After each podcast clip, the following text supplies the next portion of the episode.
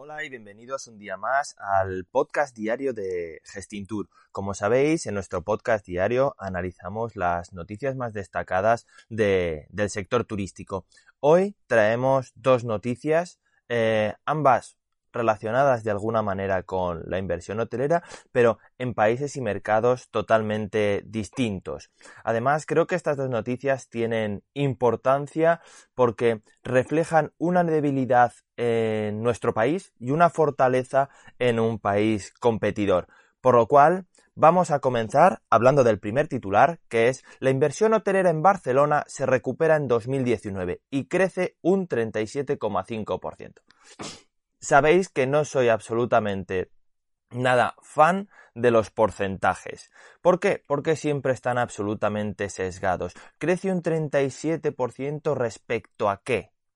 Siempre se dice que respecto a la inversión del año anterior, pero en este caso incluso ese dato está sesgado porque consideramos los apartamentos turísticos inversión hotelera, no la consideramos.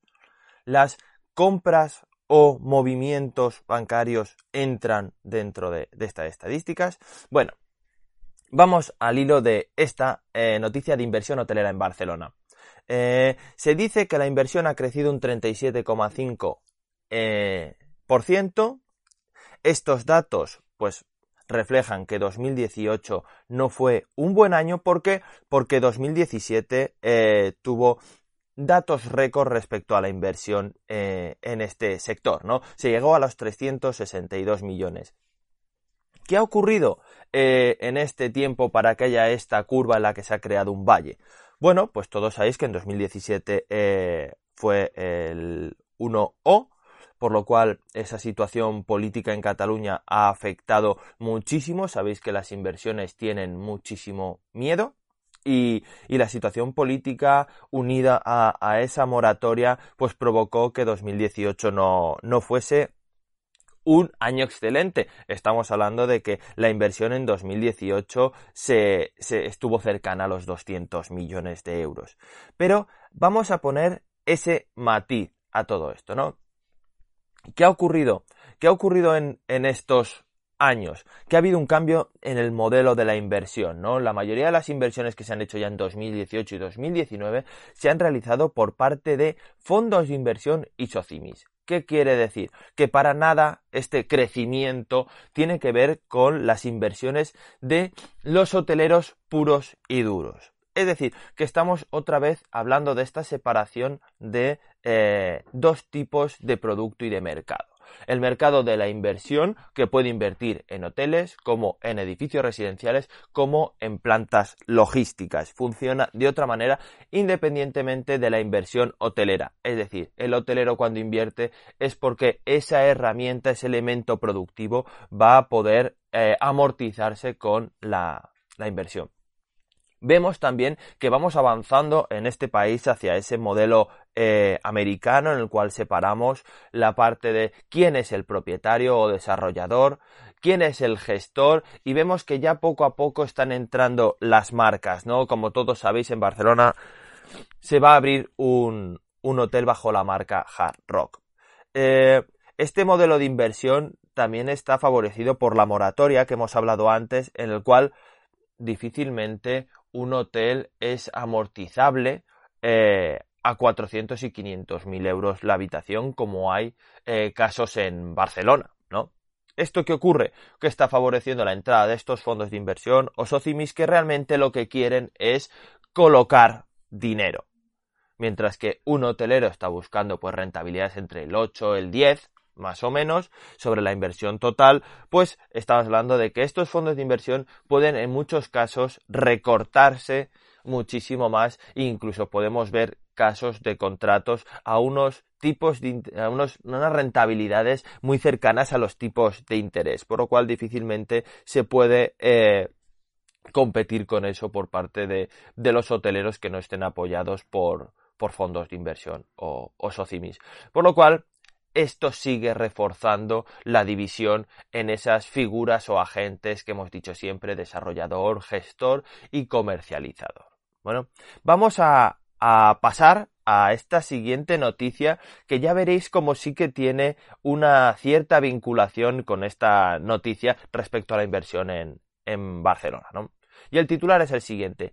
Egipto quiere ser un aliado del turismo español, no tiene por qué ser un competidor. Esto a mí me suena a mm, titular, a llamamiento a, hoteleros eh, españoles por dos opciones. La primera, o Egipto está tendiendo la mano para decir, eh, o colaboras conmigo o yo voy a entrar en el mercado turístico como un elefante en una cacharrería, es decir, voy a entrar a reventar los precios con mis hoteles nuevos en un mar eh, rojo que tiene una biodiversidad y unas aguas y una vida que difícilmente eh, se pueden encontrar en el Mediterráneo, pero sobre todo porque Egipto lleva muchos años haciendo una fuerte campaña. Ya sabéis que en 2011 se produjo la, la primavera árabe, y Egipto lleva eh, todos estos años haciendo una campaña muy fuerte sobre la seguridad eh, en su país. Está centrando eh, toda su campaña en, en el elemento que diferencia, por ejemplo, al mercado español de otros países, como podría ser también el tunecino. Estos países que no generan esa seguridad en el turista, pues ellos han encontrado ese elemento clave que es lo que hace que los turistas eh, se muevan y llevan eh, esos ocho años o nueve años trabajando única y exclusivamente eh, en eso. ¿Por qué? Porque los hoteles, en cuanto les saquen al mercado toda esta inversión que se está haciendo en ese país, van a ser hoteles de una calidad muy alta a unos precios muy bajos y eso va a provocar un agravio comparativo importante con el sector hotelero español. Por mucho que el sector hotelero español se esté eh, actualizando y, reformando.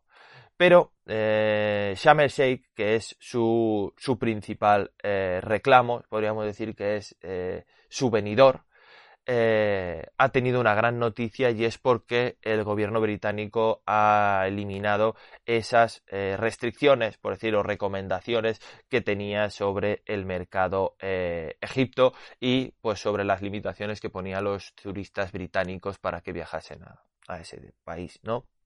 Tenemos que tener en cuenta que Egipto también tiene, aparte de, ese mar rojo, tiene eh, un reclamo muy importante que son las pirámides y, su patrimonio cultural que es eh, forma parte pues de las maravillas de, este mundo, ¿no? También hay que tener en cuenta que otros países como Rusia están planteándose el eliminar estas recomendaciones para eh, para que los turistas rusos, os acordáis que hubo un problema, un accidente aéreo en 2015, creo que fue, eh, y a partir de ahí el gobierno ruso limitó los, o puso las limitaciones o recomendaciones de limitación para que los eh, rusos viajasen a, este país. ¿Qué está ocurriendo con todo esto? Que todas estas eh, eliminaciones o, de, esas recomendaciones están muy vinculadas a la inversión. Eh, grandes patrimonios eh, rusos y sobre todo grandes fondos de inversión procedentes de, Londres están realizando fuertes eh, inversiones en el país para crear esos macro resorts de, todo lujo.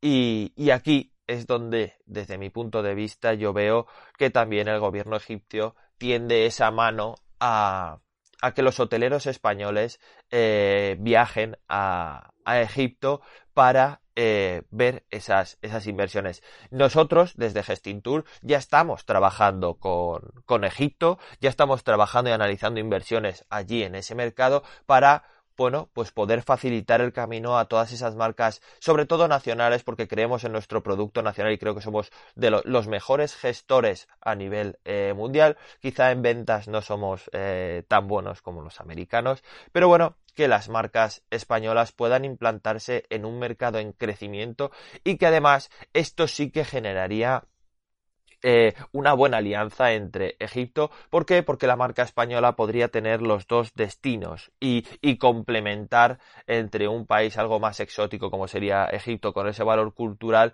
y bueno, España, pues un destino maduro de seguridad, pero eh, enfocado a, a otro tipo de, turista, ¿no? Sería la diversificación perfecta para muchas marcas españolas. Así que nada, esto ha sido todo por hoy. Ya sabéis, eh, Gestintour está dando a los pequeños y medianos hoteleros consultoría gratis. Solo tenéis que entrar en nuestra web gestintour.com y solicitarla no perdáis esta oportunidad porque de verdad que aquí no hay ni trampa ni cartón. Vosotros nos vais a hacer una consulta y nosotros de forma gratuita os la vamos a contestar. Así que nada, muchas gracias por escucharnos diariamente y podéis seguirnos en Instagram, en Facebook, próximamente en YouTube, pero también recordar que podéis escuchar nuestros podcasts en Spotify, en iTunes y sobre todo en iVoox. También comentaros que estaremos presentes eh, en el evento HIP a final de, de, mes, de ese 24 a 26 de febrero en Madrid. Así que un saludo y que tengáis buen día.